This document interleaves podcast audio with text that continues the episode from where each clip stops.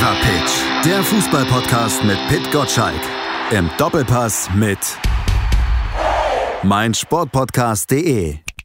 Fever Pitch Podcast. Herzlich willkommen. Wir sind wieder zurück vor einem, ja, vielleicht richtungsweisenden Wochenende in der Bundesliga nach einer Champions League Woche ohne deutsche Beteiligung, zumindest was die Vereine anging. Aber jetzt zweimal deutsche Beteiligung hier im Podcast. Malte Asmus und Pit Gottschalk. Hallo Pit. Und der berühmte Malte Asmus. Ich habe ja äh, in meinem bestimmten Kämmerlein mal probiert, wie wohl der Schlachtruf wäre der äh, vollen Tribünen, wenn du ins Stadion äh, reinrufst. Und ich habe festgestellt, dass dein Name wie geschaffen ist für die Massen im Stadion, ja, mal der Asmus. Ich finde, das ist, das ist schon Programm, dieser Name, äh, wenn man, wenn dann äh, Tausende von Menschen im Stadion den rufen würden. Also Respekt. Du hast alles, um ein großer Star im Fußballstadion zu werden, ja, wenn die Zuschauer da wären. Das schon. Und wenn ich äh, damals diese Karriere eingeschlagen hätte, hättest du meinen Eltern damals erzählen sollen, dass das doch absolut passend gewesen wäre. Die wären da nicht so begeistert gewesen. Ja, aber ich habe gehört, wenn du den Ball ähm, berührt hast, um ein bisschen im Garten zu kicken, hattest du immer die Herzen der Leute ähm, auf deiner Seite, weil sie doch alle Mitleid mit dir hatten. Na, gar nicht mal Mitleid. Ich war eigentlich einer, der einen richtigen Torricher eingebaut hatte. Ich war so ein bisschen Mario Gomez, bevor es den gab. Ich habe mich vorne wund gelegen. Das heißt, du warst Stürmer? Ja, ja.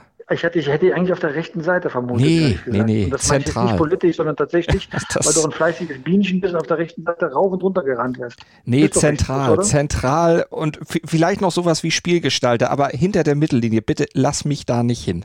Also, also du siehst, ich habe dich bisher völlig falsch eingeschätzt. Ja. Tut mir leid, jetzt machen wir schon diesen Podcast so lange und ich weiß immer noch zu wenig von dir. Das äh, wird sich wahrscheinlich ändern, wenn wir es irgendwann fünf Jahre gemacht haben. Aber auf meine fußballerischen eigenen Qualitäten hat mich auch im Podcast generell noch nie jemand angesprochen. Da bin ich echt froh, das auch mal erzählen zu dürfen. Aus dem Grund bist du ja auch nicht in diesem Podcast. Ja, das stimmt. Denn da habe ich ja tatsächlich eine andere Aufgabe. Aber wenn ich Fußballer geworden wäre, dann wäre ich vielleicht deswegen hier. Ähm, äh, mit Sicherheit. Aber stell dir mal vor, du Fußballprofi mit einem Podcast, dann wäre wie Toni Kroos, äh, der ja mit seinem Bruder zusammen einen Podcast betreibt. Und dann hättest du dann, wenn dir das gleiche passiert wie Toni Kroos diese Woche mit Real Madrid auszuscheiden, äh, viel Zeit geblieben, jetzt äh, so richtig eine zweite Karriere loszulegen. Ich wäre allerdings, wenn wir vom jetzigen Zeitpunkt reden und sagen, ich wäre dann Fußball, wäre ich wahrscheinlich tatsächlich schon in fußballerischer Rente. Da müsste ich wahrscheinlich eher aufpassen, was ich auf meinen Social Media Kanälen so schreibe. Naja, aber ich glaube, wir schweifen ein bisschen ab, ich weil wir eigentlich über Fußball reden und nicht über unsere persönlichen Mietenkarrieren, oder? Nee, lass uns lieber über das sprechen, wo wir generell unser Geld mit verdienen, nämlich mit über Fußball sprechen und über Fußball schreiben und überhaupt den Fußball im Blick haben. Hast du denn trotzdem, um nur ganz kurz den, den Schwenk nochmal zurückzumachen, in dieser Woche Champions League geguckt, auch wenn keine deutsche Mannschaft dabei war, zumindest äh, kein Verein? Na, ich habe ja schon gesagt, dass ich aus unerfindlichen Gründen plötzlich FC Chelsea-Fan geworden bin in der Champions League, einfach deswegen, weil die Bundesliga in der Mannschaft äh, sehr stark vertreten ist. Timo Werner, Kai äh, Havertz und äh, Antoni Rüdiger. Natürlich Trainer äh, Thomas Tuchel, nicht zu vergessen, ähm, der Ex-Dortmunder Pulisic. Ähm, also deswegen habe ich mir tatsächlich am äh, Mittwochabend äh, die Champions League angesehen und auch mitgefiebert und habe mich, das gebe ich zu, auch ähm, gefreut für Thomas Tuchel ähm, zweimal in Folge Trainer in einem Champions League-Finale mit unterschiedlichen Vereinen ist ja an sich schon mal eine großartige mhm. Leistung. Bei PSG größter Erfolg in der Vereinsgeschichte. Ähm, hat man es aber trotzdem irgendwie erwartet, wenn dort Mappé und Neymar in der Mannschaft äh, äh, spielen. Aber mitten in der Saison Chelsea zu übernehmen, eine Mannschaft, die auf den Vorgängertrainer zugeschnitten war, diese Mannschaft zu reparieren und dann doch ins Europapokalfinale zu führen, ist ein persönlicher Triumph äh, für Thomas Tuchel. Man hat ja auch anschließend im Fernsehen gesehen, wie entspannt er gewesen ist. Es muss auch eine Genugtuung sein. PSG schmeißt den raus, fliegt raus aus dem Europapokal. Er übernimmt eine, eine neue Mannschaft, kommt eine äh, Runde weiter als der alte Arbeitgeber. Also äh, da, glaube ich, versteht ihn jeder, wenn er Genugtuung empfindet. Und es war kein Geschenk, es war nicht Glück, sondern es war hart erarbeitet. Mhm. Die haben einfach einen fantastischen Fußball gespielt. Wie viel Tempo, wie viel Druck da ausgegangen ist. Also es gab die eine Szene, die hat mich wirklich tief beeindruckt, wie Anthony Rüdiger über das gesamte Spielfeld in den Sturm lief. Äh, Timo Werner hat ihn dann nicht gut angespielt, sonst hätte er tatsächlich sogar noch eine Torchance gehabt. Und als der Ballverlust passierte, ist er im selben Tempo den ganzen Platz wieder zurückgesprintet, also mal so eben 200 Meter äh, geschätzt. Äh, im höchsten Tempo hinter sich gebracht. Das zeigt den Charakter in dieser Mannschaft, dass der Rüdiger äh, sich so reinhängt. Und so konnte man das, ähm, das ganze Spiel auch beobachten, wie da in jedem Zweikampf Attacke gefahren worden ist. Und wenn Ballverlust passierte, hat man es gegenseitig ausgewetzt. Das hat anschließend auch äh, Thomas Tuchel auch gesagt, dass, dass der, der, der Charakter ist in dieser Mannschaft ähm, warum sie Willen zeigt und warum sie wahrscheinlich auch so erfolgreich mhm. ist. Wenn keine Zuschauer da sind, kann Toni Rüdiger auch mal 200 Meter laufen am Stück. Meinst du, schafft er nicht mehr Zuschauen? Doch, aber die, das Spiel fällt ja irgendwann zu Ende. Aber wenn keine Zuschauer da sind, dann hat er ja Auslauf. Ja, er hat ja, hat ja, hat ja eine 180-Grad-Drehung vollziehen müssen, also einen sogenannten U-Turn. Äh, rein in den Strafraum, wieder raus aus dem Strafraum. Also das wäre auch mit Zuschauern geklappt. Das stimmt. Ah, man muss ja noch die einfachen ja. Dinge seines Fußballstadions erklären. Deshalb war ich ja auch kein Fußballer, weil ich manche Dinge einfach nicht kenne.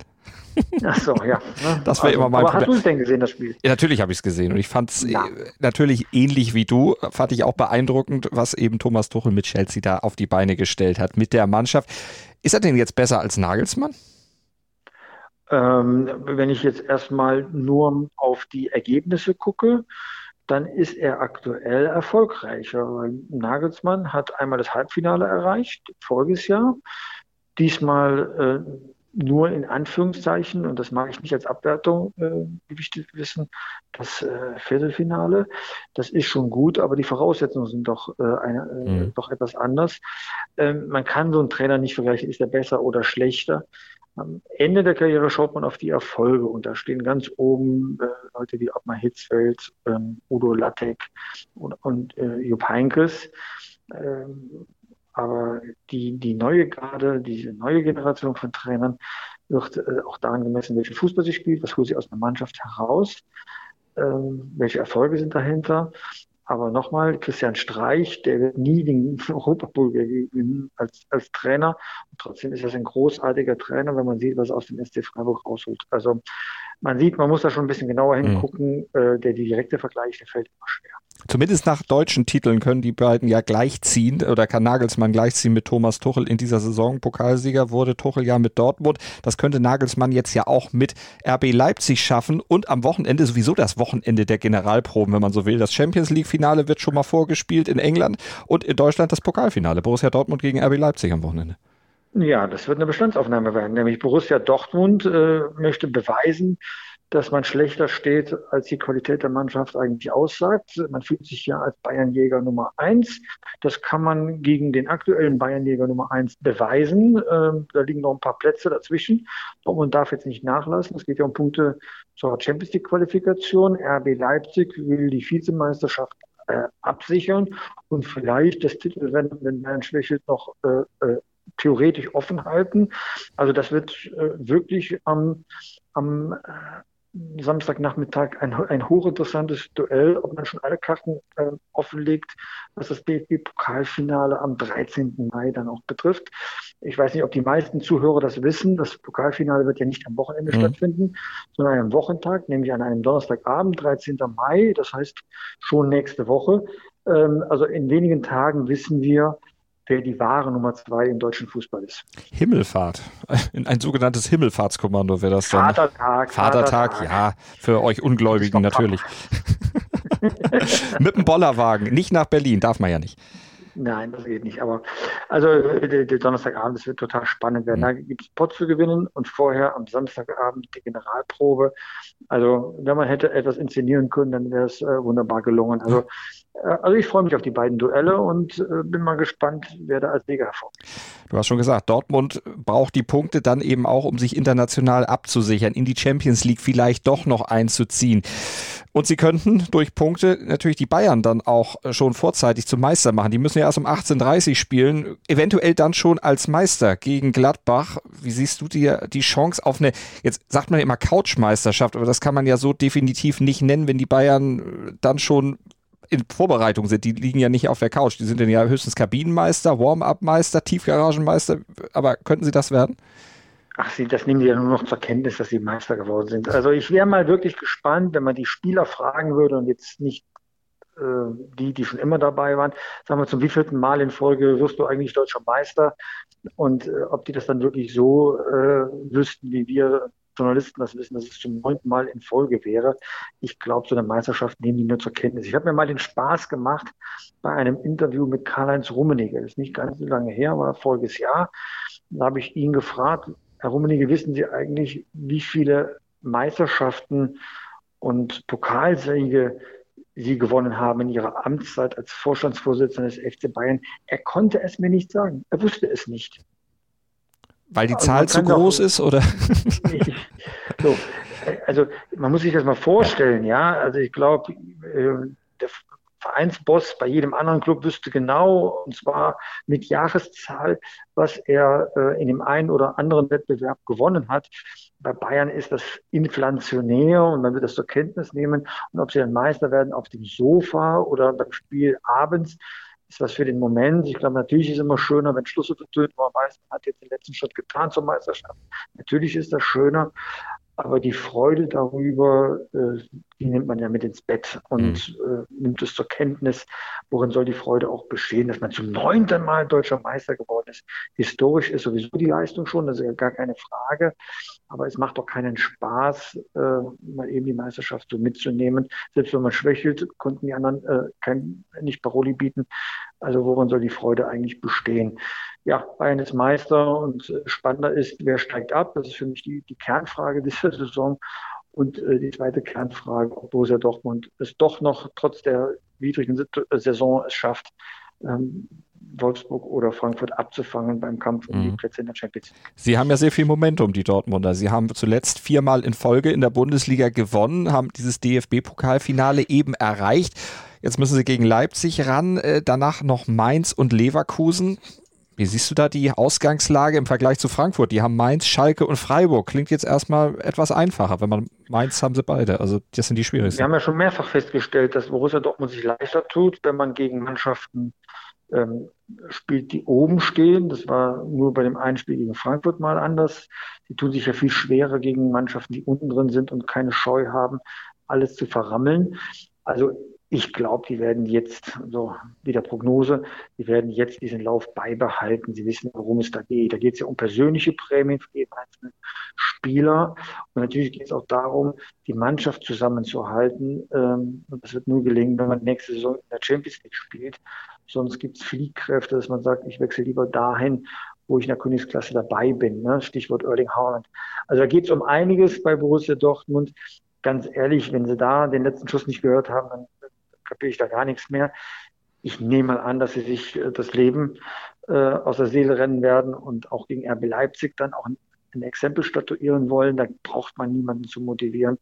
Und so wird das dann bis zum Ende der Saison weitergehen. Ist ja nicht mehr lang. Leipzig ist ja seit 2016 in der Bundesliga, hat seitdem 316 Punkte geholt. Die Borussia in dem gleichen Zeitraum 319. Also wenn wir mal sagen, das sind die beiden Verfolger, es sind sie über die letzten Jahre definitiv. Jetzt ist der Abstand ein bisschen größer, aber wenn RB dann doch gewinnen sollte am Wochenende, dann würde man gleichziehen ist es auf Jahre hinaus die, das Verfolgerduo und wer von beiden aus deiner Sicht wird dann ja derjenige, der ein bisschen vor dem anderen wird? Oder wird das auf ewig auf Augenhöhe bleiben? Naja, hier treffen zwei Systeme aufeinander. Einmal das Konstrukt, wie man so schön sagt, RB Leipzig, sehr stringent organisiert, sehr klug in der Vereinspolitik. Oder der Traditionsverein, auch sehr gut geführt, wirtschaftlich sehr stark, aber doch ein paar Dingen verpflichtet, ähm, auf die man Rücksicht nehmen muss. Da kann man nicht alles so machen, wie man gerne möchte. Ähm, so, beide ringen darum, äh, den Bayern auf den Fersen zu bleiben. Ich finde es total spannend, wenn der Kreis der Titelfavoriten erweitert wird. Es sind bisher noch keine echten Titelfavoriten, weil die Schwächephasen in der Saison, in, innerhalb einer Saison manchmal zu lang sind, ja. Aber ich glaube, äh, das ist ein spannendes Verfolgerduell zwischen den beiden. Wie wird sich denn der Trainerwechsel oder werden sich die beiden Trainerwechsel äh, dann auswirken? Was glaubst du, wie schnell? Das ist jetzt sehr viel Kaffeesatzleserei und Glaskugel. Ja, du fragst mich heute echt ein bisschen, ich kann auch nicht ich kann auch nur in die Glaskugel gucken und, äh, und versuchen, dass sie zu mir spricht. Das kann man doch alles so nicht sagen. Ich weiß ja noch nicht mal, wie die Mannschaft nächstes Jahr bei Borussia Dortmund aussieht. Äh, äh es ist doch eine andere Prognose, ob Erling Haaland spielt oder nicht. Also das kriege ich jetzt nicht hin, wie sich das auswirkt. Ja, man hat einen Trainer geholt, der wird die Mannschaft trainieren und dann wird er sie gerade auslaufen lassen. Aber dazu muss man erstmal die Mannschaft kennen. Also darauf kann ich mich nicht Jetzt hast du mich natürlich auch wieder nicht ausreden lassen, weil ich den Schwenk zu den Spielern natürlich auch noch schaffen wollte, weil das ja auch eine Hypothek sein könnte, mit der Rose dann eben in die neue Saison geht, wenn zum Beispiel auch Jason Sancho tatsächlich rausgekauft wird. Er hat ja wohl das Go, dass er gehen kann, wenn eine bestimmte Summe X bezahlt wird. Ja, dann, dann, wird man sehen, wie der Kader aussieht. Davon leben wir ja, dass wir dann den Kader bewerten, wenn er den feststeht. Die Transferperiode dauert äh, bis, bis Ende August. Ich glaube, da wird es keine Änderung geben, so wie im vorigen Jahr. Und dann äh, kann, man, kann man das eher bewerten. Wegen Marco Rose bleibt kein einziger Spieler. Dafür hat dieser Mensch auch noch zu wenig gewonnen in seinem Leben. Aber natürlich äh, ist es reizvoll, mit ihm zu arbeiten. Aber dann kommt es darauf an, ob man in der Champions League spielt. Es kommt darauf an, was der Verein bezahlen kann, welche Perspektive man hat ähm, und welche Neuzugänge kommen. Das wird viel wichtiger sein mhm. als der Trainer. Und was der Verein bezahlen kann, das hinge ja zum Beispiel dann auch von einem möglichen Abschied von Sancho und vielleicht auch Haaland ab. Weil wenn die beiden gingen, dann wäre reichlich Geld da, aber auch die sportliche Qualität eben nicht mehr so.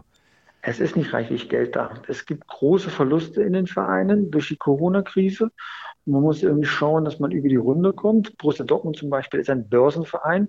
Da bist du auch deinen, ähm, deinen Aktionären ähm, sagen wir, zu einem wirtschaftlich vernünftigen Handeln verpflichtet. Das heißt, dass du eben nicht die Verluste größer machen willst. Also auf Rosen bettet ist der Verein äh, auch nicht. Der Verein lebt davon, dass er gute Verkäufe in der Vergangenheit gemacht hat, aber auch um in Nachwuchs oder in Jungstars zu investieren. Das wird man weitermachen. Mehr ist dann aber auch äh, nicht möglich. Das gehört mit zum Geschäftsmodell, dass man Leute ausbildet und abgibt. Äh, mhm. Usman Dembele nur als bestes Beispiel, der sehr große Transfer mit in Summe bis zu 150 Millionen Euro. Darauf müssen die spekulieren. Wenn Sancho geht, dann ist das nur wieder ein weiterer Beleg dafür, dass man die äh, Jungs früh eingekauft hat und dann später teuer verkauft. Und das wird man so weitermachen, aber deswegen gibt es überhaupt nicht untergehen. Den gucken wir noch mal eben kurz ans Tabellenende, weil du schon gesagt hast, natürlich die Abstiegsfrage auch was ist, was jetzt in diesem Liga-Endspurt ganz viel Brisanz hat, gerade ja auch durch diese ganzen Nachholspiele, die Hertha BSC jetzt erstmal noch zu absolvieren hat. Wer sind denn deine Absteiger, wenn du es jetzt einfach tippen würdest? Auch da ist Glaskugel, aber ich glaube, das kann man seriöser einschätzen als äh, die ja, Arbeit Schalke von Marco. Da bin ich das, zu 100% überzeugt, dass Schalke absteigt. Da gehe ich sogar mit. Ja, das würde so, ich unterschreiben. Der zweite Absteiger vermute ich mal. Die Frage ist, wie lange der äh, Funkeleffekt andauert. Die Substanz der Mannschaft wird damit auch nicht besser. Ich vermute mal, dass der erste FC Köln der zweite Absteiger sein kann. Ähm, ich kann das aber nicht gut begründen, hm. warum Arminia Bielefeld einen längeren Atem hat. Also vieles hängt, glaube ich, tatsächlich ähm, davon ab, wie jetzt Arminia Bielefeld bei Hertha BSC spielt. Das ist ein Abstiegsduell. Danach sind wir alle schlauer. Ich glaube, davon hängt eine Menge ab. Sollte Bielefeld bei Hertha gewinnen, dann ähm, ist das schon ein wichtiges Signal. Ich war überrascht, wie unter der Woche Hertha dann aus der aus der Corona-Pause gekommen ist. Äh, Nachholspiele, das ist eine Belastung, aber kann auch dazu führen, dass man wieder schnell den Rhythmus findet, weil der Anfang sehr, sehr gut war. Also das wird tatsächlich noch heiß. Wenn ich mich jetzt festlegen müsste, und das ist nur ein Tipp, dann geht äh, Köln mit den Schalkern runter und Bielefeld ist auf dem Relegationsplatz. Ich hätte jetzt gesagt, Bielefeld steigt dann doch noch ab und Werder wird auf die Relegation gehen. Ja, Werder ist ein Stehaufmännchen. Irgendwas hat, hat dieser Verein an Selbstheilungskräften. Ähm, wie gesagt, an, in dem Bereich bin ich aber mehr im, im Gefühl. Ich muss äh, noch tippen und wage auch einen Tipp. Ähm, ich glaube, dass Werder Bremen irgendwie die Kurve kratzt. Werder Bremen am Wochenende zu Hause gegen Bayer Leverkusen, die ja auch noch dringend Punkte müssen, äh, punkten müssen und ja auch so immer noch Champions League Ambitionen hegen. Wird immer wieder gesagt, kann man vielleicht noch schaffen, obwohl man jetzt sechs Punkte hinter dem Platz liegt. Und es hat traditionell noch keine Mannschaft geschafft, im Liga-Endspurt tatsächlich mehr als drei Punkte Rückstand aufzuholen. Also wird wahrscheinlich nichts. Aber international, das sollte was er werden, Europa League. Ja, genau. Also äh, wenn Leverkusen in der Europa League spielt, dann ist das ja auch eine Ehre. Die Bundesliga-Vereine nehmen das nicht immer ernst, was in der Europa League äh, passiert. Ich finde das schade. Weil äh, man darf man schon international spielen, aber das hat etwas damit zu tun, dass die Töpfe kleiner sind in der Europa League. Ich würde anders damit umgehen. Ähm, tun auch äh, Mannschaften aus dem Ausland auch. Und deswegen hat äh, die Bundesliga meistens das Nachsehen. Das ist deswegen schade, weil auch diese Spiele in, die, in das UEFA-Ranking mhm. äh, äh berücksichtigt werden. Und da braucht man Punkte, um seine Zahl der Plätze dann aufrecht zu erhalten wo ja im Moment äh, England jetzt wieder das Maß aller Dinge ist, auch an Spanien vorbeigezogen ist. Da sind jetzt über die fünf Jahre gerechnet natürlich die Abstände noch nicht so groß, aber die Tendenz ist relativ deutlich, oder? Naja, wenn zwei englische Mannschaften im Champions League-Finale sind, dann ist das ja, ja, ein ganz klares Signal. Aber wollen wir nicht vergessen, voriges Jahr äh, war es eine französische und eine deutsche Mannschaft. Ähm, so, so eine Fünfjahreswertung macht schon Sinn, wenn man dann über einen längeren Zeitpunkt äh, gucken kann. Und da ist es ja schon so, schaut man auf die Europapokalsiege sowohl in der Champions League als auch in der Europa League, wie viel die äh, Spanier in Summe gewonnen haben, das ist schon äh, fantastisch. Und mhm. wenn es da eine, ein Land gibt, die da nicht mithalten, aber doch auch nicht weit entfernt sind, dann sind das die Engländer. Ähm, also Deutschland äh, ist da nicht auf Dauer betrachtet nicht wettbewerbsfähig. Der letzte Sieg in der Europa League, vorher hieß er ja UEFA Cup, ist von 1997. Ich finde das einfach nur peinlich. Das ist nächstes Jahr 25 Jahre her. Ähm, ich würde, da wird es nochmal Zeit, auch diesen Wettbewerb zu. Und die Mannschaft, die damals gewonnen hat, die ist jetzt nicht mal, also jetzt gerade noch, aber bald nicht mehr in der ersten Liga. Das zeigt auch noch was. Ja, absolut. Was zeigt ihr denn am Sonntag im Doppelpass? Naja, wir werden uns natürlich genau den Abstiegsfragen der Bundesliga äh, widmen. Wir werden Bayern München feiern, wenn es nötig ist, ähm, wenn sie Meister sind. Das gehört sich dann so. Und da wird ein Schwerpunkt auch ähm, Borussia Dortmund sein und äh, Borussia Mönchengladbach. Wir wollen von Hans Meyer, dem ehemaligen Gladbach-Trainer, wissen, wie er eigentlich über die steigenden Transfersummen für Trainer äh, denkt, ob das zu seiner Zeit überhaupt denkbar war oder ob er es vielleicht sogar gut findet und angemessen findet wenn in solchen Ablösesummen der Wert des Trainers auch ausgedrückt wird. Also Sonntag 11 Uhr bei Sport 1 der Doppelpass, den Fever Pitch Newsletter, werktags immer um 6.10 Uhr in eurem E-Mail-Postfach, wenn ihr ihn unter newsletter.pitgottschalk.de abonniert habt und den Fever Pitch Podcast, den gibt es dann nächsten Donnerstag wieder auf den bekannten Stellen. Überall, wo es Podcasts gibt, könnt ihr uns hören und dann sind wir wieder für euch da. Ich habe es heute ohne Stocken hingekriegt, Pitt. Na super, also das bin, bin tief beeindruckt, wie du das immer hinkriegst. Äh, ich könnte das nicht, aber du machst es ja auch berufsmäßig da, so, so einen Podcast, Podcast zu leiten. So sieht's aus. Deshalb teilen wir uns hier ja die Aufgaben. Ich stelle die doofen Fragen und du musst notgedrungen darauf antworten. so schaut's aus. Tschüss, Malte. Und nächsten Donnerstag wieder. Dank dir. Ciao. Super.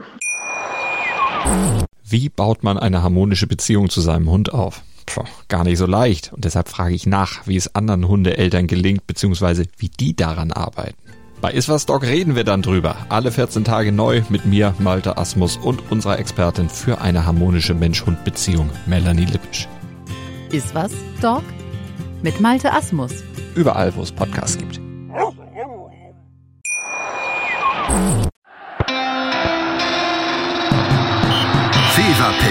Der Fußballpodcast mit Pit Gottschalk.